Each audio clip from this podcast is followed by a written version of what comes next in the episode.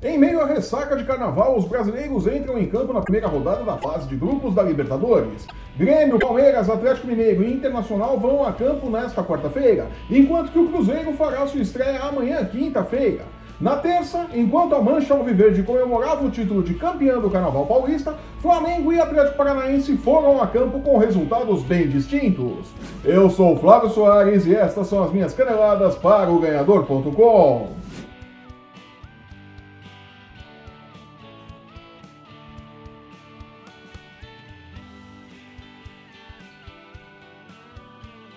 A Libertadores não está nem aí para o carnaval no Brasil e a bola não parou de rolar na competição continental. A fase de grupos começou na última terça-feira e a bola rolou para Flamengo e Atlético Paranaense. Glória Adeus. Os cariocas foram jogar na altitude de Oruro e conseguiram um bom resultado. Vitória por 1 a 0 contra o San José, o mais fraco dos times do grupo D, que conta também com o Penharol e com a LDU. O resultado em si foi ótimo para o Flamengo e ruim para as convicções de Abel Braga. Você assistiu o jogo? Calma que eu explico. Enquanto jogou da forma como seu treinador prefere, com pouco toque de bola, pouca criação no meio-campo e apostando na correria dos atacantes, o Flamengo pouco produziu. Gente. E a Rascaeta de novo fez fez uma partida muito abaixo do que pode enquanto esteve em campo. Maldade de Mano Menezes ter trancado o futebol do uruguaio em um dos armários da Toca da Raposa quando ele foi vendido para o Flamengo, né? Que vingancinha feia, Mano Menezes.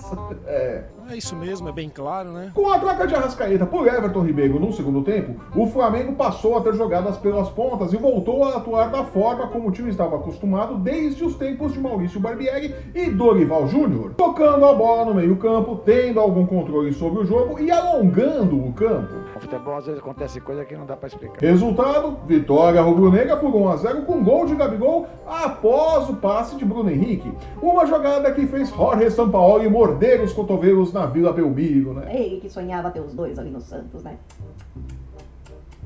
Tadinho do Sampaoli. Me parece que o equipo vai consolidando uma maneira de, de, ser. Claro que o resultado se deve também à boa atuação do goleiro Diego Alves, que salvou a equipe carioca em mais de uma oportunidade durante a partida. É, e fechou o gol, né? Vamos falar sério. Jogadoraço. Após o segundo jogo da temporada em que o Flamengo não sofre gols, a pergunta agora é como ficará o time? Seguirá Abel Braga tentando forçar um encaixe da equipe ao seu estilo ou cederá ao óbvio e colocará a equipe para jogar da forma como rende mais, mesmo que isso signifique mandar o caro Arrascaeta para o banco de reservas? Aham, Cláudia, senta lá. Os próximos dias responderão a essa e outras perguntas, né? Sério? No outro jogo da terça-feira, o Atlético Paranaense deu uma de Corinthians e perdeu para o Tolima na Colômbia por 1 a 0 em seu primeiro jogo oficial na temporada. Aê! Legal, já chega. Desonra, desonra pra toda a sua família. Pode anotar aí. Desonra pra tu, desonra pra tua vaca. E antes você diga, Nossa, Flávio, você tá bêbado, não voltou do carnaval ainda?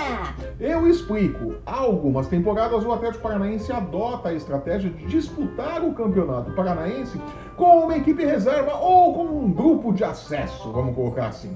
Enquanto que aqueles que atuam no que é considerado o elenco principal do time seguem em pré-temporada, aprimorando a parte física, técnica e tática. Gramado também. O resultado dessa estratégia foi visto ontem, sem ritmo de jogo e ainda sofrendo com a falta de um entrosamento que só se adquire em jogos de verdade. O Furacão tomou 1 a 0 aos 29 minutos do primeiro tempo e não teve forças para buscar o resultado.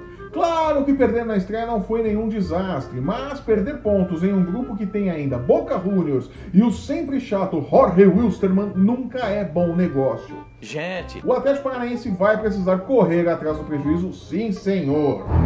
E a Libertadores segue nesta quarta-feira com mais quatro jogos envolvendo brasileiros. O Grêmio faz sua estreia contra o Rosário Central na Argentina, um time que não sabe o que é vencer há 100 dias e que foi o carrasco do Imortal na Libertadores em 2016, quando venceram os brasileiros por 3 a 0 e 1 a 0. No futebol às vezes acontece coisa que não dá para explicar. Acabando com o sonho gaúcho de conquistar a América mais uma vez. O técnico Renato Gaúcho sabe da importância de estrear com uma vitória e quer se aproveitar da má fase do rival para conseguir isso. Só falta combinar com o time do Rosário Central, né? Que em algum momento nessa temporada vai precisar voltar a vencer, né? Em algum momento eles vão ganhar de novo, não é possível, né? Parabéns, você é muito bom. Apesar disso daí, eu ainda acredito na vitória do Grêmio hoje, viu? Jura? Seguindo com os times do Rio Grande do Sul, o Internacional encara o Palestino do Chile em seu melhor momento na temporada. Após um início de ano ruim, o Colorado sustenta agora uma invencibilidade de cinco jogos. Olha aí! O técnico Odair Hellman crê em um jogo de muita disputa no meio-campo e por isso deverá ir a campo com uma formação que usa três volantes. É, criar pra quê, né? Pra que fazer jogo bonito, né? Tá certo, professor, tá certinho. Meio-campo deverá ter Dourado, Patrick e Edenilson. Na frente, Sobres e Pedro Lucas disputam a posição de centroavante. Mas esse meio-campo que não ganha nada vai ser difícil, viu? Parabéns, você é muito bom. Após quatro jogos na pré-Libertadores, o Atlético. É, o Atlético estava ah, disputando pré-Libertadores, né? O Atlético Mineiro finalmente entra na fase de grupos da competição em cima dos cascos, né? Já tá ali em ritmo de jogo, né? Diferente do Atlético Paranaense. Receberá o Cerro Portenho no Mineirão de olho nos três pontos e em uma boa estreia na fase de grupos. A única dúvida do técnico Levir Coupe é quanto ao substituto de Zé Wellington, expulso no jogo de volta contra o Danúbio.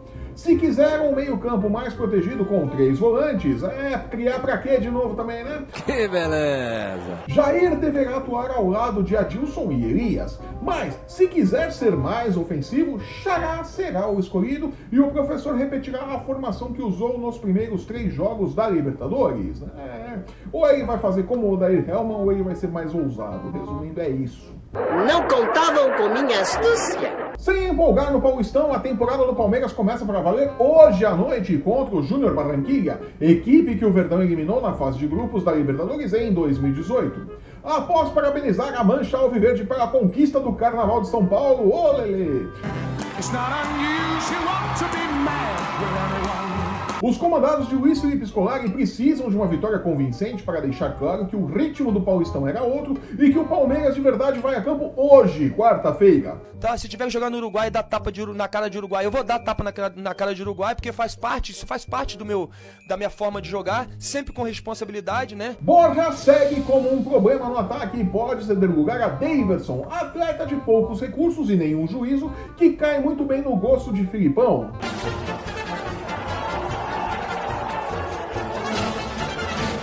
Aparentemente mais centrado após as últimas presepadas, né? A cusparada no Richard no clássico com o Corinthians e o vou, mas acho melhor ficar quando da sua transferência frustrada para a China, que custaram caro no bolso, inclusive, principalmente o episódio do Cuspe. Daverson pode ser uma das surpresas de Filipão para o jogo de hoje, né? E de repente ele até decide de novo, né? Não tem juízo, mas faz os gols que o Palmeiras precisa, né? Vai entender.